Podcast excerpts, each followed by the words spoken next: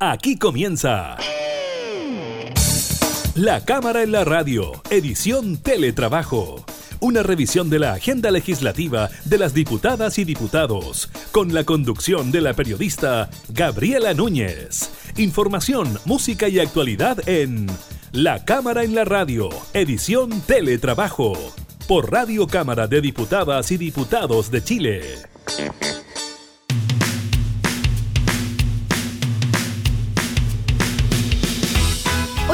¿Cómo están? Bienvenidos a un nuevo programa de la Cámara en la Radio en esta modalidad de teletrabajo. Los acompañamos en estos días de confinamiento para gran parte de nuestro país. Estaremos hablando de los casos de COVID-19 anunciados en el día de hoy por el ministro París, nuevamente en formato de cadena nacional, ¿no? Donde todos los canales y medios se pliegan a esta cobertura. También estaremos hablando con el eh, diputado de Renovación Nacional, Jorge Rapjet, quien está junto a otros parlamentarios de Chile Vamos realizando una gira por el rechazo. Estaremos hablando del plebiscito y de la forma en que el gobierno está convocando para participar de un plebiscito seguro. También estaremos hablando de las novedades en el eh, caso del joven Gustavo Gatica. Recordemos, él perdió su visión eh, producto de las manifestaciones, protestas del estallido social, pues finalmente fue detenido un eh, carabinero acusado por lesiones a Gustavo Gatica. Estaremos revisando ese caso y también el aumento considerable que se ha registrado en época de pandemia de los homicidios en nuestro país. Iniciamos entonces la cámara en la radio en teletrabajo.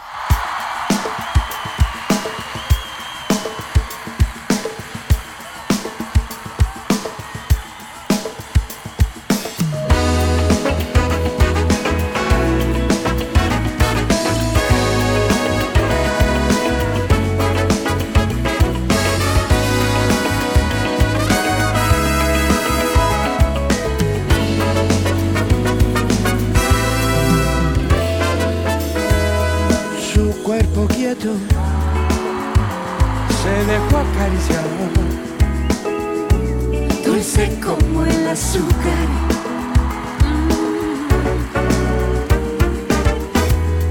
Tomó mi mano y la condujo no sé a dónde.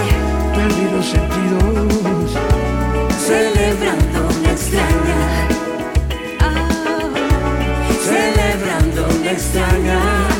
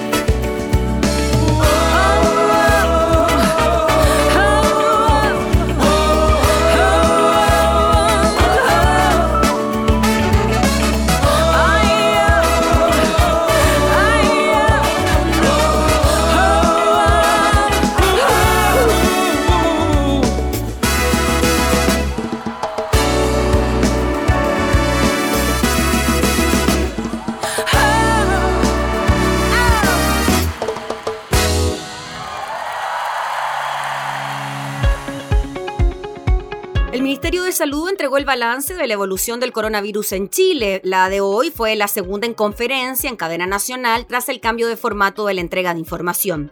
Se informó que se registraron 52 nuevos decesos y 1.920 contagiados en las últimas 24 horas.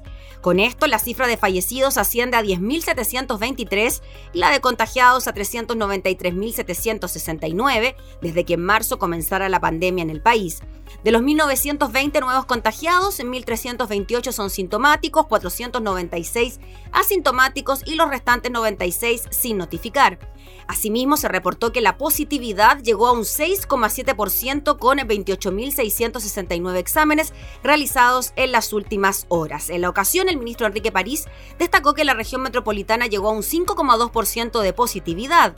En otras cifras se señaló que hay 15.149 casos activos y 367.897 personas ya recuperadas del coronavirus, mientras que hay un total de 2.688 ventiladores disponibles, de los cuales 550 están en estos momentos sin uso y 2.138 ocupados.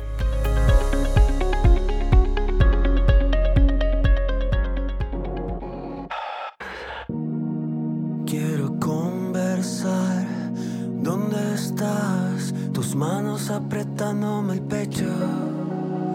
Parece que estamos enfermos. Te vuelvo a decir, quiero conversar y nunca estás. El fuego está quemando mis dedos.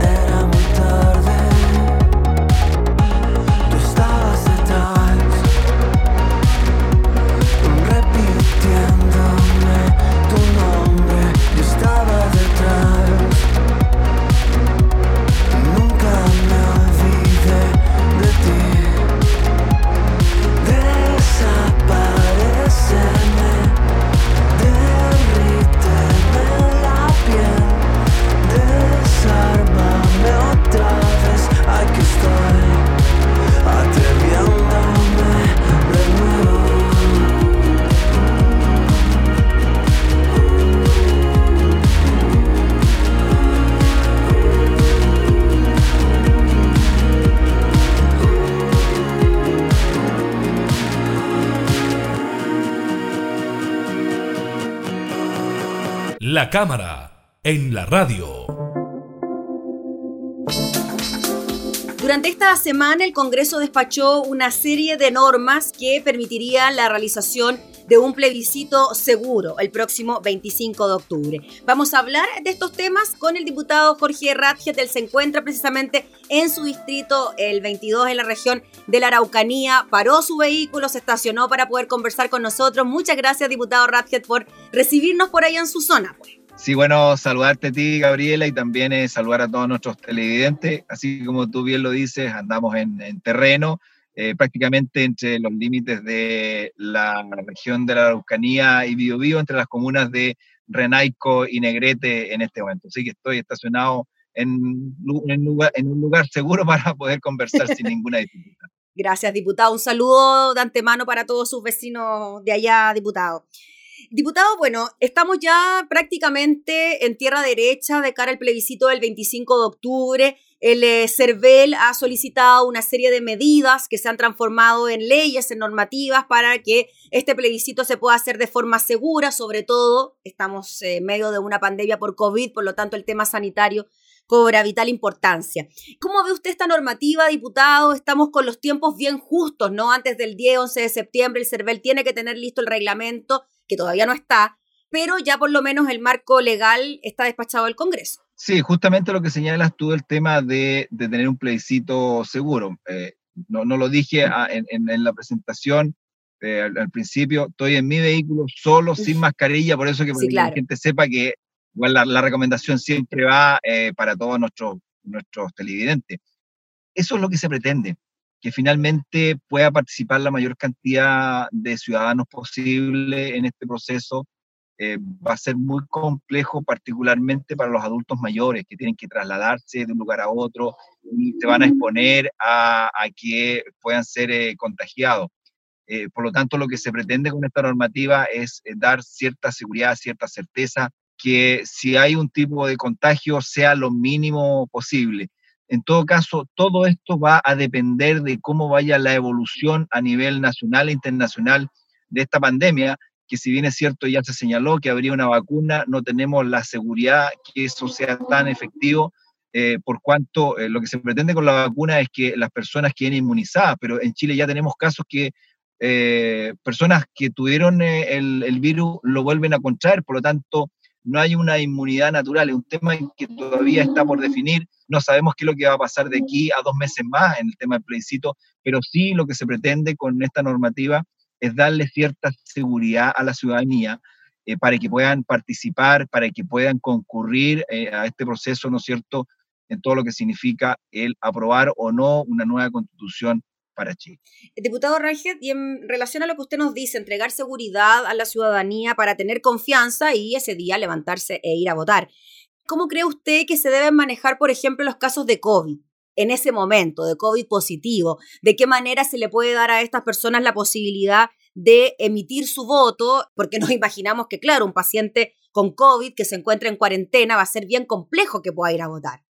Es muy, muy difícil ese tipo de cosas porque eh, a ver, no hemos tenido casos donde finalmente la persona pueda ir a votar eh, a un lugar distinto al que está establecido, con, con vocales de votación, eh, con apoderados de mesa y en el lugar establecido. No podemos salir con mesas, por así decirlo, itinerantes a, recolectar los votos. Mm. Entonces, también es una situación bien, bien compleja.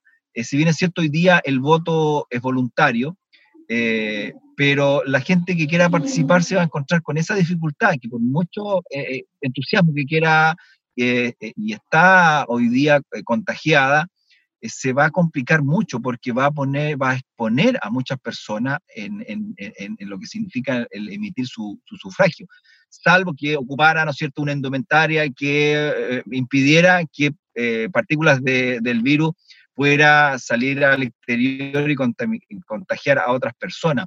Es un tema que no está bien claro, se están buscando algunas alternativas. Por el momento, la idea es dar certeza a las personas que van a votar y que no se van a, la idea es que no se expongan al, contagio. ¿Y usted cree, diputado Radjet, que con lo que se aprobó en la Cámara de Diputados, las atribuciones que se le dan al CERVEL y al Ministerio de Salud, se puede conseguir un mecanismo para que eh, finalmente todos nos sintamos con la seguridad y la tranquilidad de poder ir a votar ese día? Eso es lo que efectivamente se espera. pero todo va a depender de la evolución de esto. Eh, eh, ¿Qué va a suceder, no es cierto, si las, las comunas en cuarentena a nivel nacional son muchísimas? o hay rebrotes importantes, o hay cordones sanitarios que tienen que resguardarse. Eh, no por un proceso electoral que puede ser muy importante para eh, la historia de Chile o para el futuro de Chile, vamos a exponer la salud de las personas. se discutía hace un par de días atrás el tema de la vuelta a clase. Eh, y, se le reprochaba al ministerio que todavía estaba la duda si se volvía o no a clase. Y todos sobre todo la gente de oposición señalaba que no había que volver a clase y que el año había que darlo por, no por finalizado, pero seguir, digamos, eh, funcionando en forma a, la distancia o telemáticamente.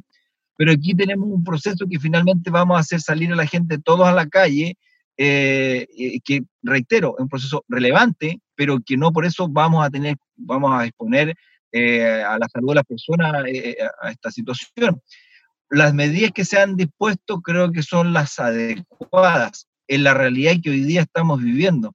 Pero yo no soy pitonizo, no soy adivino. Quizás van a ser insuficientes el día de la votación y, puede que finalmente, o de aquí a 30 días más, incluso iniciado el proceso ya de campaña, se determine por todos los sectores políticos que habrá que prorrogarlo por un tiempo o buscar una alternativa distinta.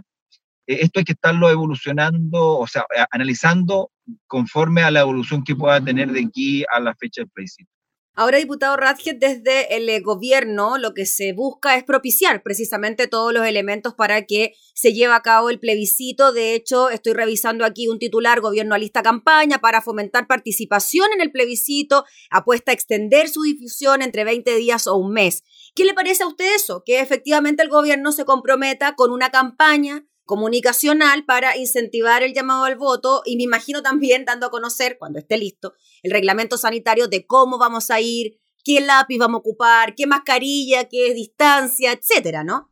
Eso es súper relevante porque no podemos invitar a participar a la ciudadanía en forma irresponsable sin señalarle claramente cuáles van a ser las medidas que se van a estar tomando para que no se contagien las personas. Eh, y cuál, cuáles son las medidas que también ellos personalmente tienen que asumir para concurrir a los distintos locales de votación.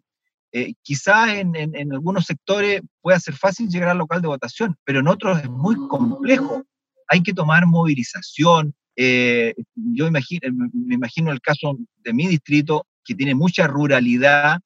También es un tema complejo para trasladar los electores y después regresarlo a sus respectivos domicilios, que basta con que una persona esté contagiada eh, y va a quedar eso impregnado en, el vehículo donde los que puedan sufrir alguna dificultad son los que van a ser trasladados en ese mismo vehículo en otro, en otro trayecto o en otro recorrido. Y eso es un tema que también tiene que analizarse eh, comuna por comuna o, o, región por región. Y ahí es mucha importancia que pueda tener, ¿no es cierto?, eh, las instituciones a nivel local, eh, a nivel regional para este tipo de cosas. Mm. Diputado Radget, ¿usted cree que existe la posibilidad de que finalmente el plebiscito, por un tema sanitario, porque hay algún tipo de rebrote, poniéndolo en el peor de los escenarios, que no se pueda realizar? A ver, yo creo que es una cosa que no se puede, que no se puede descartar, mm. porque si analizamos la cantidad de casos activos que habían en abril, cuando tenía que realizarse el plebiscito, y los que tenemos hoy día, hoy día tenemos muchos más. Entonces, la realidad que determinó prorrogar el plebiscito eh, no es que haya, haya desaparecido, todo lo contrario, se ha incrementado la cantidad de contagios y, por lo tanto en aquella oportunidad se estableció que o se, se, estimó que era inconveniente poderlo realizar. Entonces, hoy día, si tenemos más casos activos, a lo mejor más, mayor razón va, a ser para prorrogarlo nuevamente. Eh, eh, tenemos otras elecciones a futuro, están las primarias de alcalde, de gobernadores regionales, eh, se podrá hacer junto con esa, porque tampoco podemos estar todos los meses llevando a la gente a los locales de votación, exponiéndolo a que se contagien por el coronavirus. Entonces también tenemos que ser responsables respecto de ese, de ese tema. Ahora, diputado Radget, ya tenemos establecida el marco sanitario, no falta el reglamento, pero ya eso ya está listo, se despachó del Congreso. Y falta ahora el tema de las platas que tiene que ver con las campañas propiamente tal que se podrían disponer para ir por el apruebo o por el rechazo, eso se está discutiendo en el Senado. ¿Cómo ve usted eso? ¿Cómo ve usted el gasto electoral en un tiempo tan complejo para el país como es este post-estallido social, post-pandemia, crisis económica, bueno, y todo lo que sabemos? Y pensemos no solamente en el gasto electoral del proceso propiamente tal, y por eso que señalaba recién la posibilidad de unirlo con otras elecciones, porque eso va a significar que va a haber un proceso electoral menos que va a tener que ser financiado por el erario fiscal, por la plata de todos los chilenos finalmente. Por lo tanto, unir algunas elecciones no es algo descabellado, sino que es bastante razonable pensando en la cantidad de recursos que tienen que invertirse para eso. Y lo otro, no solamente pensando en el, en el proceso de, del plebiscito mismo, sino que el costo que va a significar elegir los constituyentes el día de mañana. Y es por eso que particularmente yo estoy con el rechazo, pero con reforma ahora. Yo no quiero que quede la constitución que hoy día tenemos, quiero que se hagan reformas pero creo que justamente cuando nos vamos al tema de los recursos que se van a invertir en este proceso, en los que vienen, en la elección de los constituyentes y en el financiamiento de prácticamente un Congreso paralelo o una Cámara de Diputados en paralelo a la que hoy día tenemos, eh, no sé si estamos como país preparados económicamente para seguir gastando o ese dinero lo podemos destinar a solucionar problemas habitacionales, de, de caminos, cajas de alimentos o bonos que a lo mejor vamos a necesitar a futuro y que ya los recursos no van a estar teniendo presente que eh, el proceso de reforma lo podemos, eh, lo podemos hacer en el Congreso Nacional sin ningún problema. Eso le quería preguntar, diputado Razia, desde la UDIMAN una propuesta de que fuera el mismo Congreso, el que incluso pudiese hacer una nueva constitución, redactar una misma constitución, ni siquiera no, cambiarla, sino que hacer otra nueva. ¿Usted cree que por ahí también podría haber una vía? Yo creo que es una vía y siempre que la ciudadanía sepa que al momento de estar eligiendo los diputados también está eligiendo a los constituyentes. Mm. Porque el, la, constituyente va a ser elegida de la misma manera que se eligen los diputados, en los mismos distritos. Entonces, si la gente sabe que al momento de estar eligiendo un diputado, no solamente va, a estar legislando sobre leyes, sino que va a estar pensando en que también va a redactar una nueva constitución o va a reformar la que hay, la gente va a saber que las, leyes, las reglas del juego están claras, por así decirlo. Y eso eh, es un tema que también eh, eh, hay que analizarlo, si, si la cantidad de recursos que se va a invertir en este proceso es muy grande.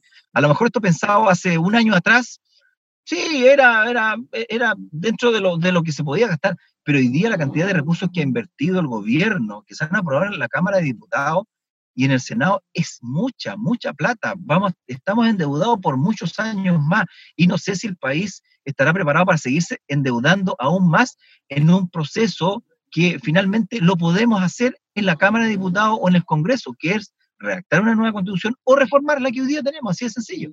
O sea, diputado, en definitiva, lo que usted, o, que podría ser una posibilidad, es que dentro de las próximas elecciones parlamentarias aquellos diputados se elijan, además de ser diputados, como reformistas o bien creadores de una nueva constitución. Sí, es, la manera de poder determinar también eh, la forma de eliminar eh, cantidad de cargos.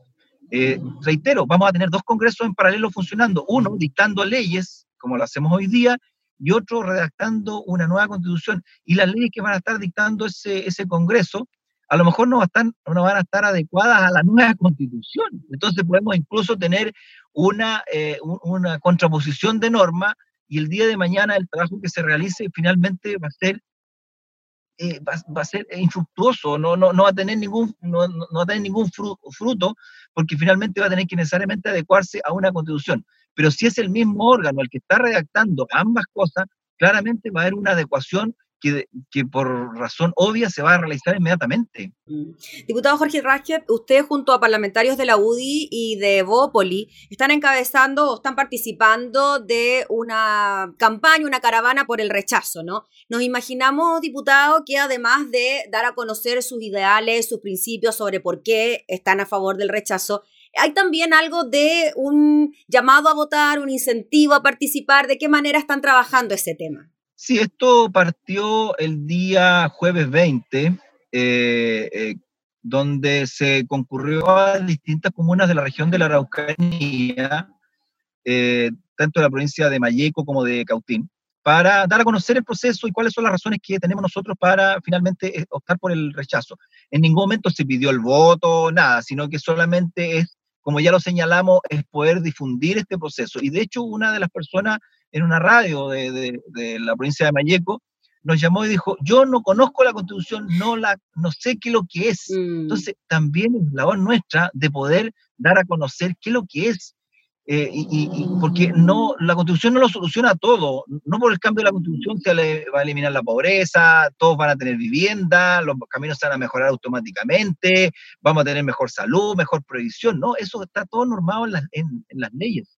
Entonces, eh, es un tema que también como parlamentarios tenemos que darlo a conocer y ayer nos desplegamos, eh, parlamentarios que venían de la región metropolitana, de O'Higgins, de, Valparaíso, además los, parlamentarios de la región de Araucanía, de, Chile Vamos, eh, para efecto de dar a conocer el proceso que se viene y cuál es la razón que nosotros tenemos de, para estar con el rechazo, pero con reformas a la Constitución. Eh, y fue bastante provechoso, a pesar del poco tiempo que teníamos, porque era, fue solamente el día de la tarde. Eh, después ya el día siguiente en, en, Temuco y posteriormente se seguía realizando esta, esta actividad en, en, la región de los ríos y los. Sí, diputado, finalmente, y en relación a eso, ¿ustedes piensan seguir realizando este tipo de actividades en otros puntos del país y por qué se eligió como primera instancia su región, pues la de la Araucanía? Yo en realidad agradezco la deferencia que tuvieron los parlamentarios de Chile Vamos de eh, elegir primero la región de Araucanía, una región que ha sido bastante golpeada, que mm. se caracteriza por ser eh, eh, la más pobre a nivel nacional, por las comunas más pobres a nivel nacional y la provincia de Mayeco la más pobre. Eh, y que hemos tenido una dificultad adicional respecto al conflicto que se vive en, nuestra región. Por lo tanto, eh, yo valoro que se haya considerado como primer punto eh, de aterrizaje, por así decirlo, de llegada, en la región de la Araucanía, para que también una, una población que también tiene menos posibilidades de estar instruida sea la primera en entregar o obtener o, o recibir esta información de lo que es el proceso constituyente y eh, qué significa eh, el apruebo y particularmente el rechazo con la reforma que nosotros estamos planteando. Muy bien, pues diputado, le agradecemos enormemente por darnos estos minutos para conversar de estos temas tan importantes para su zona y también para el país. Así que muchas gracias y reiteramos los saludos a sus vecinos. muchas gracias a ustedes y desde acá, desde el límite prácticamente de la región del Biobío y Araucanía, un especial saludo para ustedes eh, y también para todos nuestros queridos televidentes de este diputado Jorge Muchas gracias y que Dios le bendiga. Gracias, diputado. Desde la Araucanía, entonces, eh, estábamos conversando con el diputado Jorge Rázquez sobre el proceso constituyente.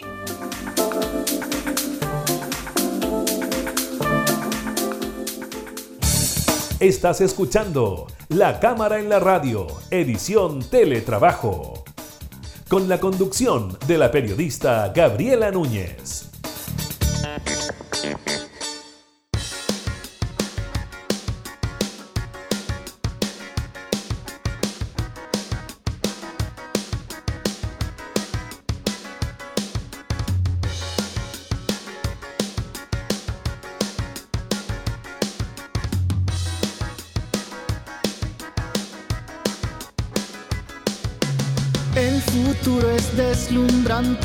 Luces de lo más radiante. No hay dilema, no hay un lapso, no hay problema si hay amor.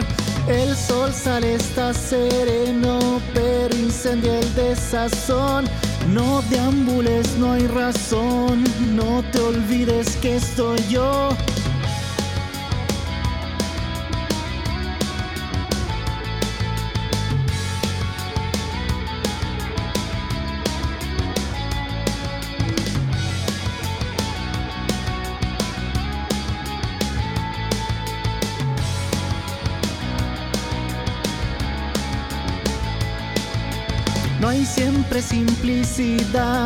Pero puedes aflorar. No le temas al futuro si te quiere conmover. Si la crisis ya está en alto, ya no hay más sobresaltos. Un proceso terminando y otro que está comenzando. Toma el toro por las astas, tienes el mundo a tus pies. Dale, salta, cruza el río, el mundo a tus pies. Toma el toro por las astas, el mundo a tus pies.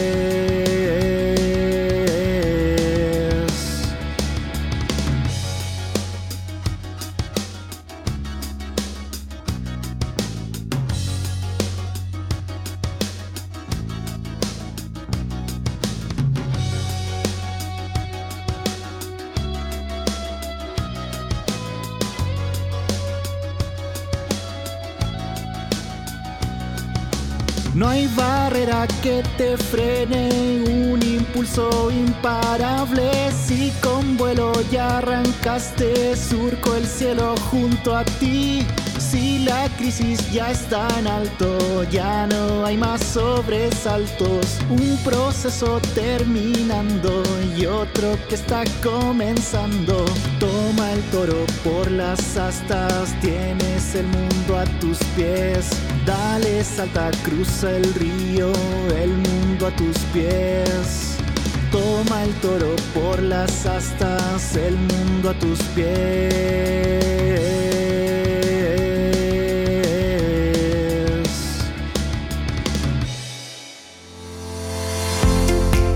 Fiscal de alta complejidad Centro Norte, Francisco Ledesma, junto a un equipo de la Brigada de Derechos Humanos de la Policía de Investigaciones, concretó en horas de la mañana de este viernes en la comuna de Ñuñoa la detención del teniente coronel Claudio Crespo, quien hasta hace una semana se desempeñaba en Fuerzas Especiales de Carabineros, sindicado como el autor material de los disparos que dejaron ciego a Gustavo Gatica en medio de las manifestaciones tras el estallido social del 18 de octubre.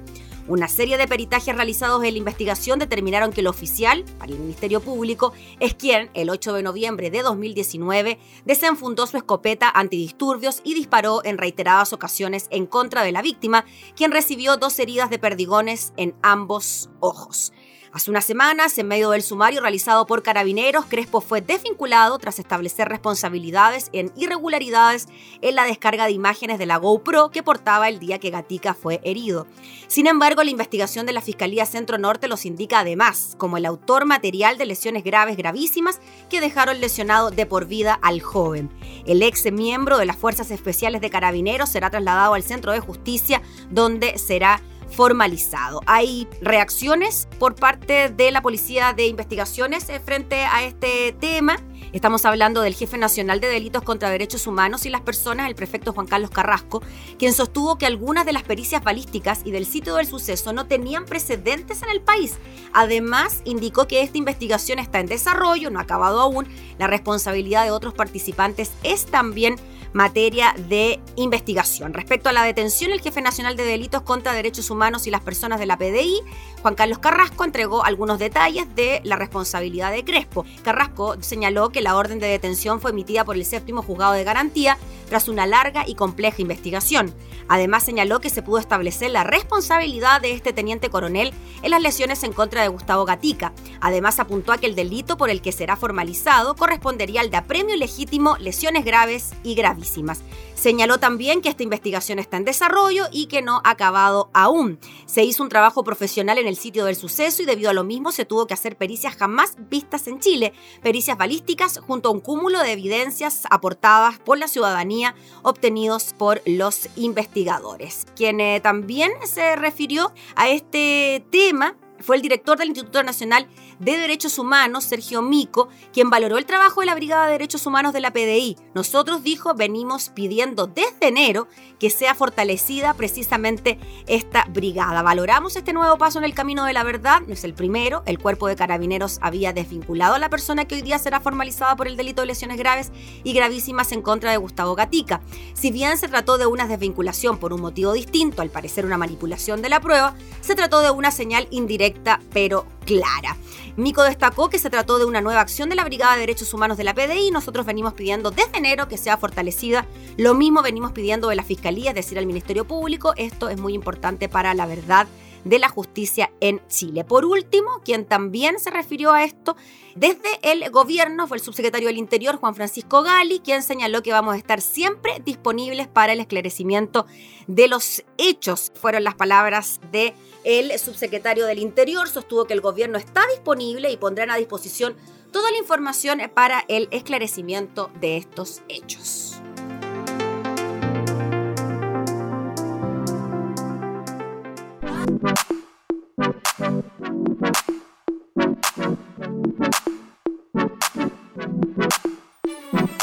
Ya no quieres quererme, yo te lo di todo y tú desapareces.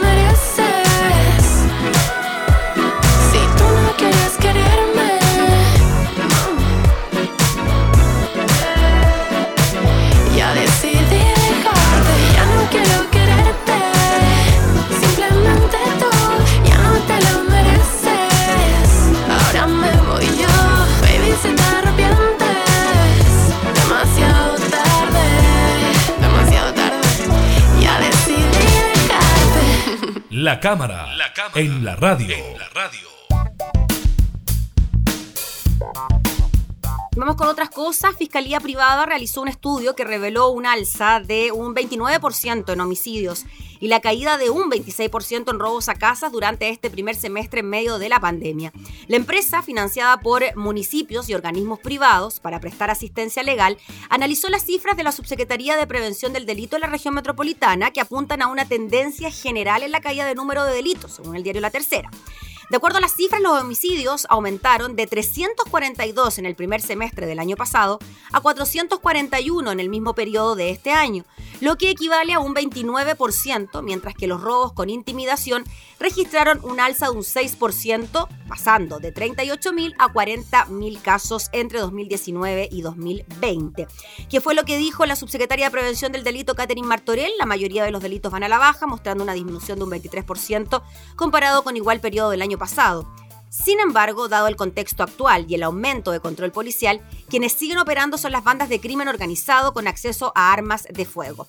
En tanto, el robo en lugar habitado experimentó una baja de un 26%, pasando de 28.000 casos en 2019 hasta 20.000 en 2020. Asimismo, con los hurtos, que registró un descenso de un 36%, los robos con sorpresa un 23% y las lesiones disminuyeron en un 21%.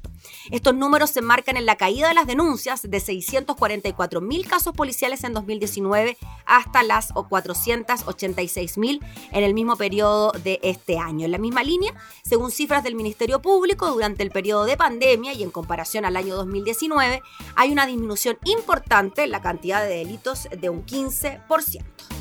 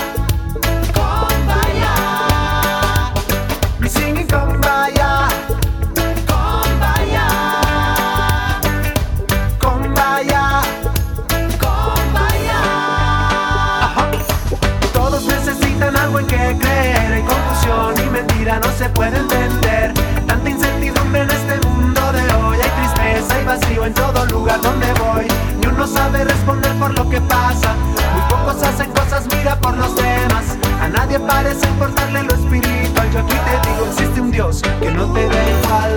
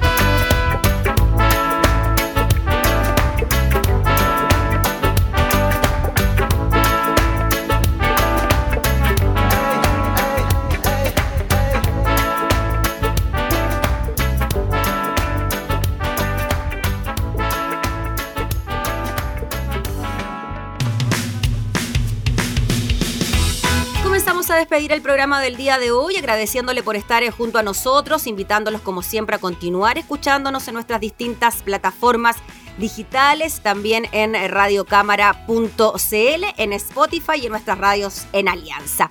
Nos volvemos a reencontrar, que esté muy bien, hasta entonces.